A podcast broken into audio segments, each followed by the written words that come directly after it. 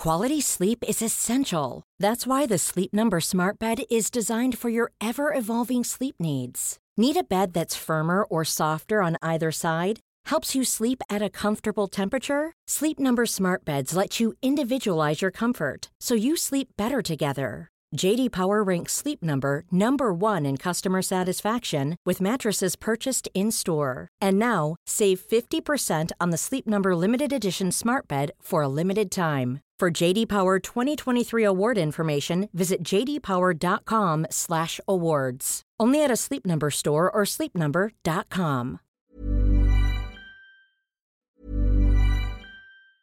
Quality sleep is essential. That's why the Sleep Number Smart Bed is designed for your ever-evolving sleep needs. Need a bed that's firmer or softer on either side? Helps you sleep at a comfortable temperature? Sleep Number Smart Beds let you individualize your comfort so you sleep better together. JD Power ranks Sleep Number number 1 in customer satisfaction with mattresses purchased in-store. And now, save 50% on the Sleep Number limited edition Smart Bed for a limited time. For JD Power 2023 award information, visit jdpower.com/awards. Only at a Sleep Number store or sleepnumber.com. À l'Internet. Aujourd'hui, j'arrive avec une autre disparition américaine. Je sais que ça fait deux de suite. Normalement, j'aime varier. Mais euh, écoutez, c'est comme ça. Là, ça va être un petit peu plus court. Mais c'est pas grave, c'est super important de parler de cette disparition, même s'il y a moins de détails. Je sais que j'ai fait euh, plusieurs vidéos assez longues. Là, ça va être un petit peu plus courte. Sans plus attendre, lançons-nous dans la vidéo.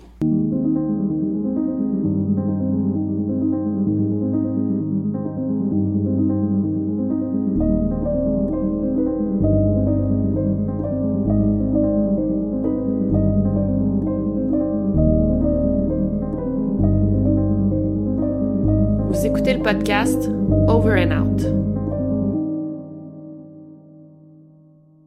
Donc l'histoire prend place dans la ville de Pine Bluff en Arkansas en 1994. Nous avons une jeune femme nommée Cleashindra Hall, surnommée Clee pour les intimes. C'est son surnom et je vais l'appeler euh, comme ça tout au long de la vidéo. Clee a 18 ans et elle est sur le point de terminer les études secondaires, donc le high school. C'est une très très bonne étudiante, c'est parmi les meilleures de sa génération. Elle a même été sélectionnée pour donner le, le discours, le speech euh, au début de la cérémonie de graduation qui aura lieu deux semaines plus tard. Clé rêve d'être pédiatre. Elle a même été acceptée à l'université euh, en pre-med, donc euh, pour entrer en médecine à l'université euh, Tennessee State University. Et pour l'été, elle a réussi à se trouver un stage très très convoité dans le bureau d'un pédiatre à Boston.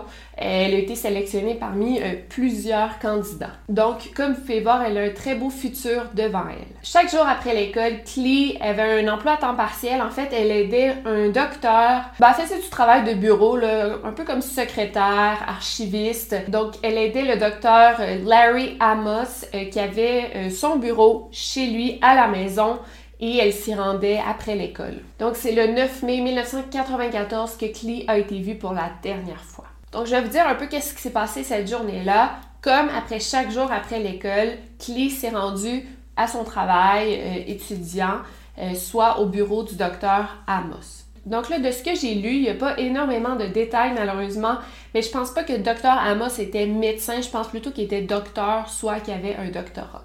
Et de ce que j'ai compris, lui, il était en charge d'allouer des bourses ou de. il donnait de l'argent euh, à des centres d'accueil pour des familles en, difficulté. Fait que c'est lui qui s'occupait de donner de l'argent, fait qu'il avait besoin comme d'une secrétaire pour l'aider à gérer les papiers, euh, à gérer les papiers, bon, à faire du travail de bureau. Et normalement, après son corps de travail, son shift, Clee appelait sa mère euh, pour qu'elle aille la chercher. Bon, Clee n'habitait pas très loin euh, de son lieu de travail. Elle pouvait y aller à pied. C'était à quelques rues de là. Mais je pense que sa mère n'aimait pas la laisser marcher seule le soir, donc elle préférait aller la chercher. Donc, j'ai lu tous les sites là, qui existent, tous les articles qui existent à ce propos. Et là, il y a deux versions différentes. Euh, je vais vous donner la version que je crois la plus officielle, mais encore là, Euh, j'ai lu des articles assez officiels, genre de Charlie Project, que c'est mon, site préféré pour des affaires de disparition, et il donne une version différente de des articles journalistiques. Là. Puis normalement, ils sont très accurate pour des affaires comme ça. Mais bon, cette journée-là, Clé a appelé sa mère à 5 heures, puis elle a dit Maman, est-ce que tu vas pouvoir venir me chercher? Plus tard dans la journée, quand je vais avoir fini mon chiffre de travail. Sa mère, Laurel, elle a dit oui, il n'y a pas de problème.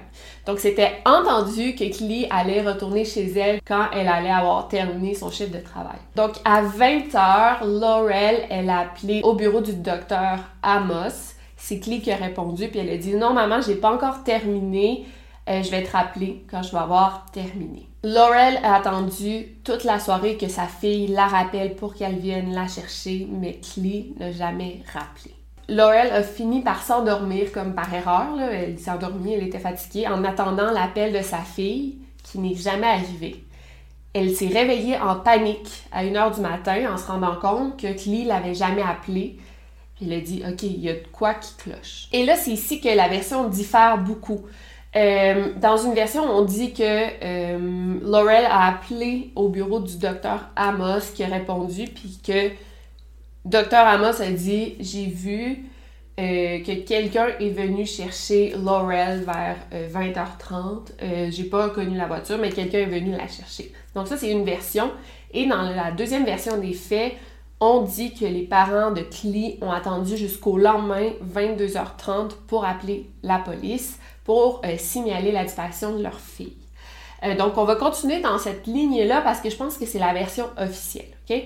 Ils ont attendu, le lendemain, ils se sont dit, bon, Clee va aller à l'école le lendemain, peut-être qu'elle est allée dormir chez une amie, on va la, on va la disputer, on va lui donner une grosse conséquence. Ils s'attendaient à ce qu'elle aille à l'école le lendemain, soit le 10 mai.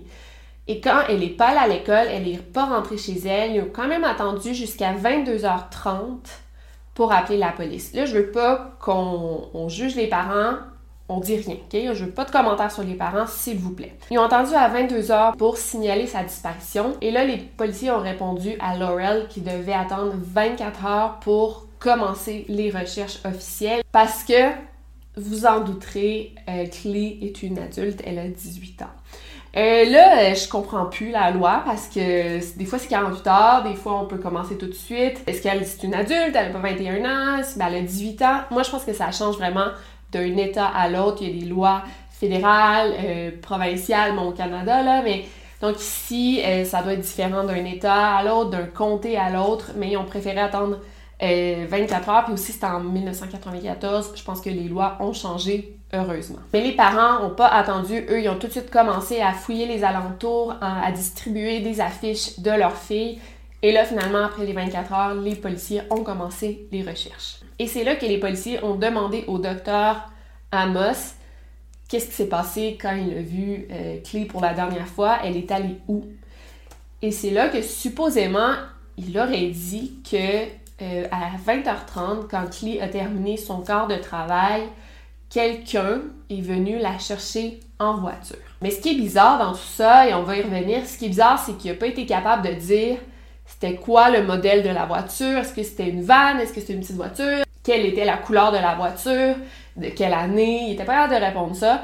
Euh, le conducteur de la voiture, est-ce que c'était une femme, est-ce que c'était un homme, l'âge du conducteur, donc il n'était pas capable de répondre à ces questions qui sont selon moi assez basiques. Peut-être qu'il n'a pas vu la voiture, c'est possible, mais qu'est-ce que Clee lui a dit avant de partir, tu sais? En tout cas, c'est toutes des questions qu'il n'était pas capable de répondre. Et Laurel ne comprenait pas parce que c'était elle qui était supposée aller chercher sa fille, qui aurait pu aller la chercher. Clee n'avait pas vraiment d'amis avec des voitures, bon, quelques-uns. Clee avait un petit ami, on va y revenir, ça aussi. Mais bon, à part lui, elle voyait pas vraiment qui pouvait aller la chercher, surtout que Clee habitait à quelques rues de, de sa maison, elle aurait très bien pu marcher, tu sais. Deux semaines après la disparition de Clee, finalement, les policiers ont fouillé la maison du docteur Amos. Ils n'ont rien trouvé, il n'y avait pas de signe de, débat, de struggle.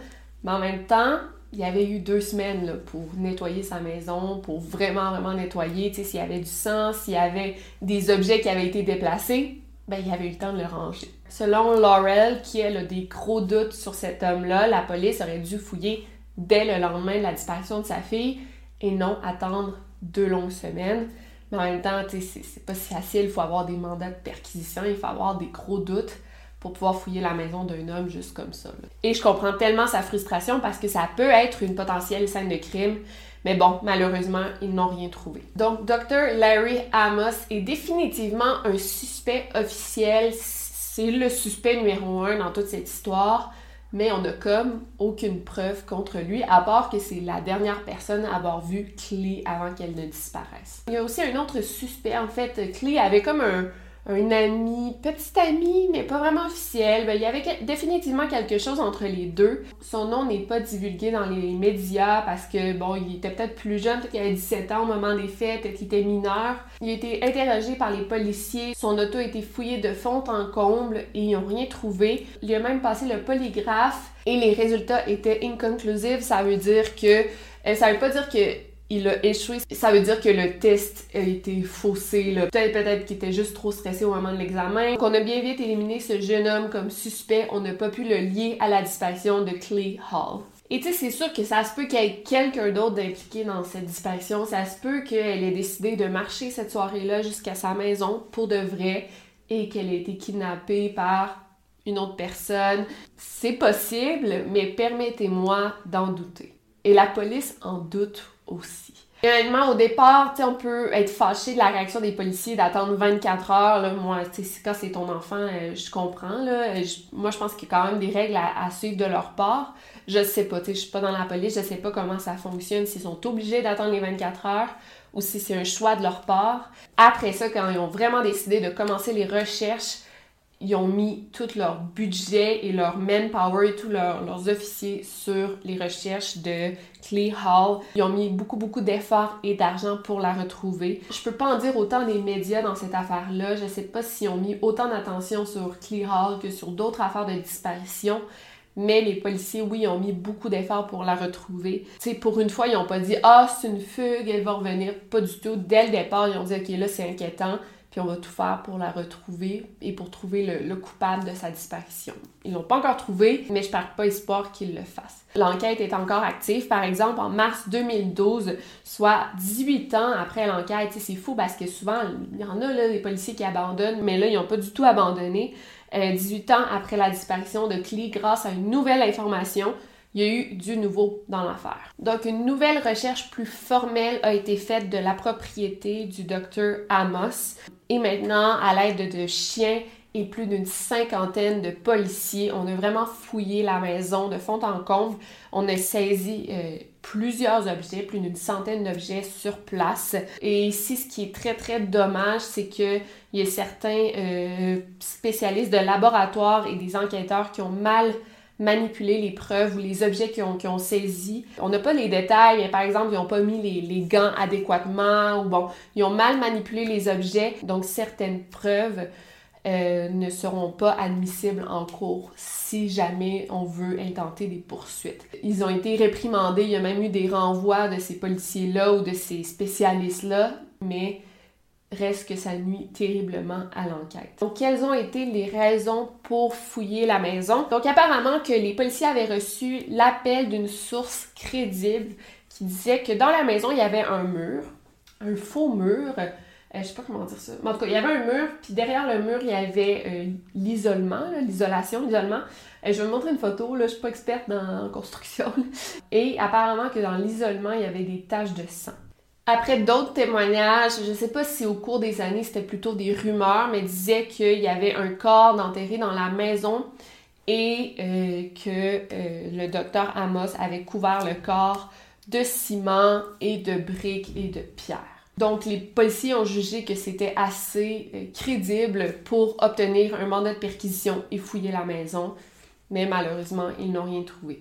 Mais on peut quand même applaudir leurs efforts pour dire ok ben tu sais ils ont pas dit ah c'est juste des rumeurs débiles, on va pas aller fouiller. Non, ils ont quand même dit bon on va y aller, on va essayer, on perd rien. Donc voilà, j'espère qu'on va trouver le coupable de sa disparition un jour. C'est pas mal sûr que c'est le docteur Amos, mais tu sais il y a tellement peu de détails dans cette affaire. Peut-être que les policiers en savent plus puis veulent pas trop en dire pour pas nuire à l'enquête. On comprend ça, mais nous, le public et les médias, à date, c'est vraiment tout ce qu'on sait sur cette affaire. Fait que j'espère que vous avez aimé cette petite vidéo express et sinon, n'oubliez surtout pas de garder l'œil ouvert. Over and out.